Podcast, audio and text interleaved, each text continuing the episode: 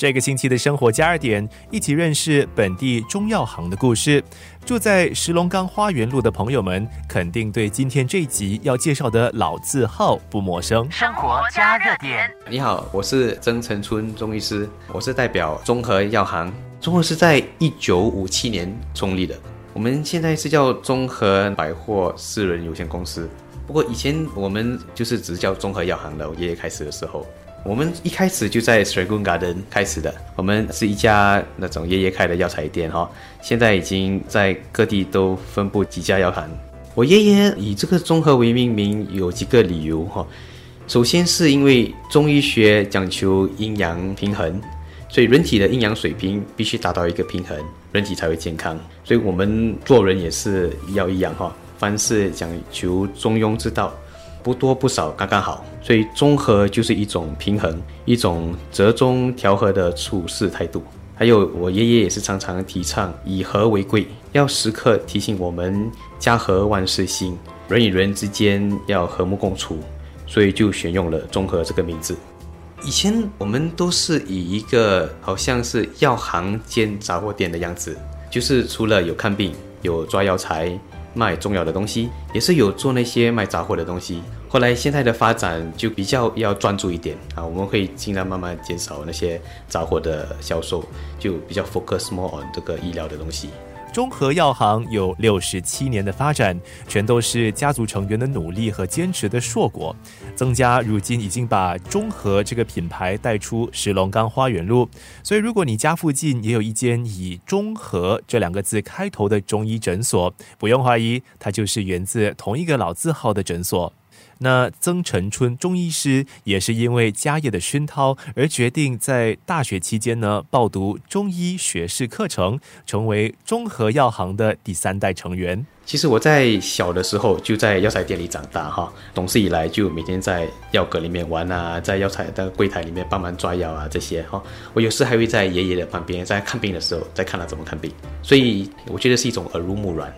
我就对中医有很浓厚的兴趣，所以我大学的时候我就选读这个南洋理工大学跟北京中医药大学合办的这个中医双学位课程，就成为了一个中医师，就加入了这个呃家族生意了，想要发扬中医，想要为这个家族生意尽一份力。熟读中医理念，本应该让加入家族生意成为轻而易举的过程，但是曾医师就分享，挑战还是有的。好像你我们跟家人一起工作的时候，哈，一个很大的问题是你很难够完全公私分明，尤其是你跟长辈工作就更有挑战性啊。年轻人，我们年轻人做事情的方法，毕竟跟老一辈的人是有分别的，哈。不管是看病方面，还是做生意方面，我们有时会有意见不合，然后产生一些摩擦。然后有时甚至会把这些不愉快的情绪带回家。啊，我一方面我是想要与时并进，跟上那个潮流哈。不过我一方面又想要保留一定的传统，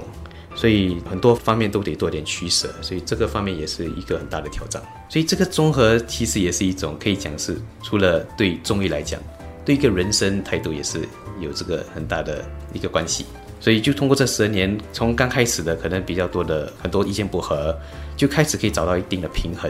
懂得怎么跟那些长辈们或者家人慢慢的协调。达到一个共识，一起向前走。年轻心血的注入，便是延续药行以及品牌的寿命的方式之一。那么有趣的就是，曾医师也说，每当新的家族成员正式加入中和，扩充家业的时候，便是又一次的现代化。这现代化其实有很多不同的方面。我先以一个草药的方式来讲哈，以前我们就是药材店用的都是草药。然后草药我们需要很多的加工，然后送来的时候我们都要自己呃清洗啊，需要自己剪开，需要晒干，它的过程其实是很繁杂的。然后这个现代化方面就是有很多现在是商家都会跟你处理这些东西啊，他就直接把草药送来给你，以一个可以马上用的方式这样子哈。生活加热点。所以第二个现代化我觉得是一个剂型的转变。怎么说？就是说呃现在除了草药，还有药粉、药水、药丸。所以这个其实是方便了我们病人呐，病人其实很喜欢这些不用去煮了的药型。不过很多老一辈的医师刚开始就不是那么容易接受，因为他们很习惯用草药，他们需要很长的时间。像我们这些年轻医师会跟他们解释哦，这个东西其实方便病人啊，他们才慢慢才接受这些药粉啊、药水、药丸的这些用法。还有多一个是以前我记得爷爷看病的时候哈，他病人的资料啊、药方全部都是用手写的。现在我们不同了，我们都在用中医的软件啊，软件其实又方便又不需要储存的空间。不过这个方便其实得来并不容易，